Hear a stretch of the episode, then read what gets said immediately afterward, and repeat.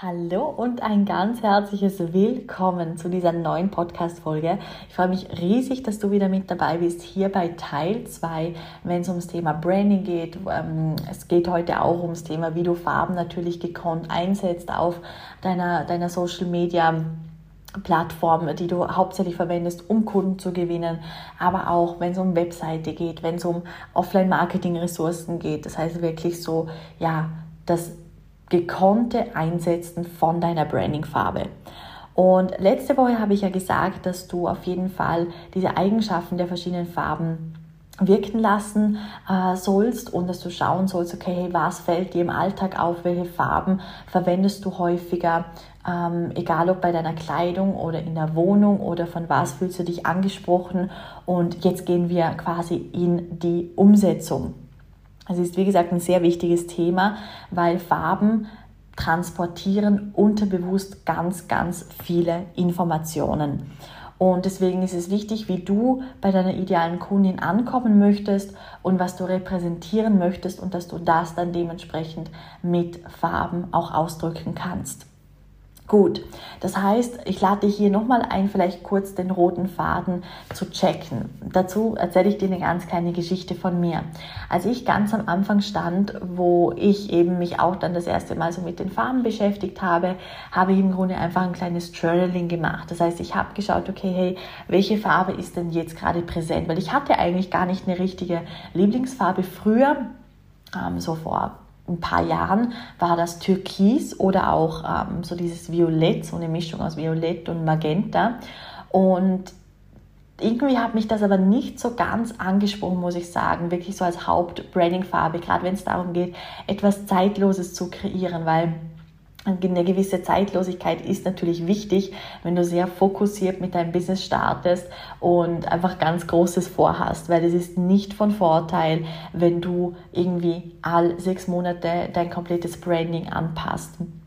Ich habe zum Beispiel, was Farben angeht, seit ich mein Business habe, nichts verändert. Es ist alles gleich geblieben. Ich habe ein einziges Mal mein Logo gewechselt. Es war eine grandiose Entscheidung. Es war wirklich Zeit, das zu tun. Und das hat sich inzwischen schon extrem gut eingegliedert. Genau. Das merkst du ja auch einfach vom Feedback her. Ähm, und wenn das Logo für dich stimmig ist, es geht natürlich in erster Linie darum, dass du dich damit wohlfühlst, dass du eine total starke Energy dahinter hast und dann wird das auch genau so bei deinen idealen Kunden ankommen. Aber was ich eigentlich sagen möchte, ich habe dann angefangen zu reflektieren und habe wirklich jeden Lebensbereich angeschaut. Ich habe angeschaut, okay, hey, was ist mein Lieblingsdrink? Mein Lieblingsdrink ist zum Beispiel gerade im Sommer ein Strawberry Mojito, das heißt ein roter Cocktail. Oder am Abend trinke ich extrem gerne ein Glas äh, Rotwein zum Essen. Haben wir auch wieder diese tiefe, rote, schöne Bordeaux-Farbe. Ähm, dann zum Beispiel, was esse ich sehr, sehr gerne? Ich esse sehr gerne Spaghetti Bolognese. Und auch da haben wir das Rot von den Tomaten. Und ähm, was sind meine Lieblingsfrüchte? Meine Lieblingsfrüchte sind Kirschen, Erdbeeren und Himbeeren. Alles rote Früchte. Das heißt, egal wo ich hingeschaut habe, in welchem Lebensbereich, mir ist einfach diese Farbe Rot entgegengekommen. Und das war mir wirklich bis zu dieser Journaling-Übung nicht bewusst. Das habe ich erst im Nachhinein, als ich dann so die Antworten verglichen habe, dachte ich mir so, oh, okay, das ist aber mega, mega spannend. Und Rot ist auch eine Farbe, die hat für mich persönlich einfach eine gewisse heilende Wirkung, weil es eine extrem kraftvolle Farbe ist, weil nicht jeder mit dieser Farbe auch umgehen kann, weil sie eben auch als ähm, Warnung interpretiert wird, also als auch Gefahr zum Beispiel. Und deswegen war es für mich wichtig, dass ich mich wirklich auf diese Stärke fokussiere, dass ich mich auf diese Leidenschaft der Farbe Rot fokussiere, was einfach auch mich und mein Business repräsentiert. Und deswegen habe ich mich dann eben für die Farbe Rot entschieden. Ich habe dann natürlich online die verschiedenen Rottöne verglichen, dass ich einfach auch wirklich immer, wenn möglich, natürlich den gleichen Rotton verwende.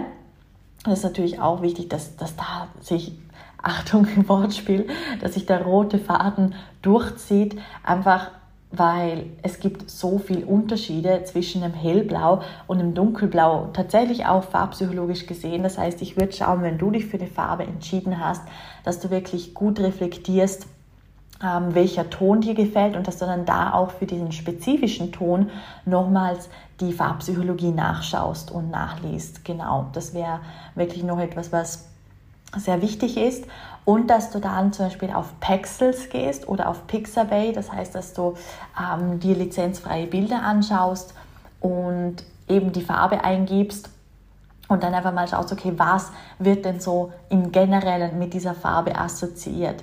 Gibt es da Bilder, die dich ansprechen? Also eben zum Beispiel beim Thema Türkis, wenn du jetzt Türkis als Markenfarbe hast und du gibst bei Pexels äh, Türkis ein, dann werden wahrscheinlich ganz, ganz viele Meeresbilder kommen. Und wenn du dich dann auch noch zum Meer hingezogen fühlst, oder es dein Kraftort ist, also generell, wenn du am Meer bist, dass es dir Kraft gibt, dann würde ich mir wirklich überlegen, dieses Element ins Branding einzubauen. Weil das ist, wie gesagt, wichtig dann für den nächsten Schritt für Social Media und für die Webseite zum Beispiel.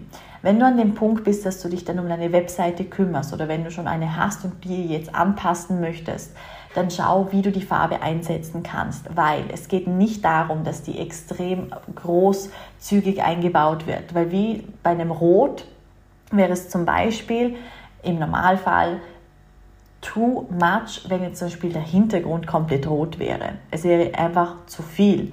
Und wiederum, wenn du irgendwie ähm, Pastellfarben zum Beispiel hast, dann kann es gut sein, dass die ein bisschen weitläufiger eingebaut werden können, weil es einfach dann trotzdem noch übersichtlich fürs Auge ist. Aber man muss einfach schauen, dass es einen nicht überrollt, dass es eine gewisse Klarheit ausstrahlt und das ist eigentlich das Allerwichtigste, wenn es um eine Webseite geht, dass es klar ist, dass die Inhalte natürlich, die spielen sowieso eine große Rolle ähm, und dass dann einfach die Farbe so essenzhalber eingebaut wird, dass sich ein roter Faden durch den gesamten Online-Auftritt und natürlich auch Offline-Auftritt zieht, wie zum Beispiel Webseite, dein äh, Instagram-Profil und deine Visitenkarte. Da sollte die Farbe überall gleichermaßen eingebaut werden. Wenn du jetzt zum Beispiel die Farbe Gold hast, kannst du es auf jeden Fall so machen, dass du zum Beispiel eine komplett goldene Visitenkarte verwendest. Das ist kein Problem. Und wenn du dann nicht auf der Webseite einen komplett goldigen Hintergrund hast beispielsweise. Also das ist, das ist wirklich easy ähm, und da darfst du schon ein bisschen damit spielen. Aber Dennoch würde ich nicht zu große Unterschiede machen. Das, das ist recht wichtig. Genau. Bei Instagram kannst du Farben zum Beispiel extrem gut einsetzen, weil bei Instagram kannst du auch ähm, gut Grafiken posten. Du kannst bei den Story Highlights, also bei diesem Coverfoto von deinen Highlights, kannst du deine Farbe einbauen. Ähm, du kannst auf Facebook kannst du es natürlich auch einbauen, indem dass du Accessoires in deiner, in deiner Branding-Farbe trägst eben wenn es darum geht, ähm, dass, du, dass du wirklich auch ein Branding-Fotoshooting mal machst. Das heißt, dass du wirklich spezifisch auf dein Unternehmen, ähm, also für, für deine Dienstleistungen, dass du ein Fotoshooting machst, wo du dann auf die Kleidung achtest, auf die Umgebung natürlich, wo du bist.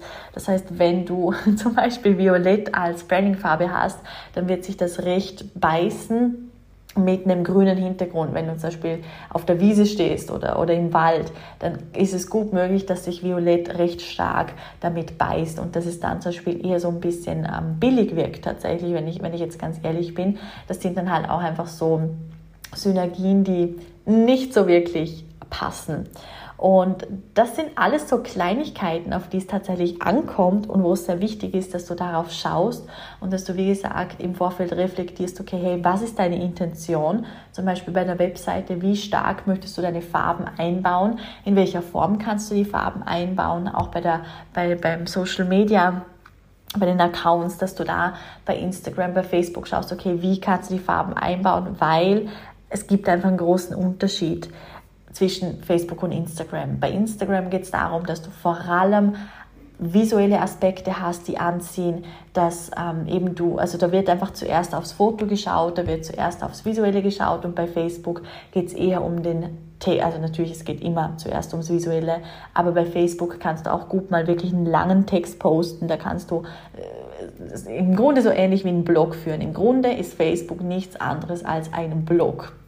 Und bei Instagram hast du einfach noch mehr das tägliche Leben inkludiert. Da, da, sind die Stories extrem wichtig. Das ist egal, wenn du nicht jeden Tag einen neuen Beitrag postest, aber, wenn, aber es ist wichtig, dass du jeden Tag in der Story präsent bist. Und das sind halt so Kleinigkeiten, die du adaptierst mit der Zeit und ähm, wo du einfach wichtig ausprobieren musst, damit du weißt, was für dich funktioniert und äh, was gut ankommt natürlich.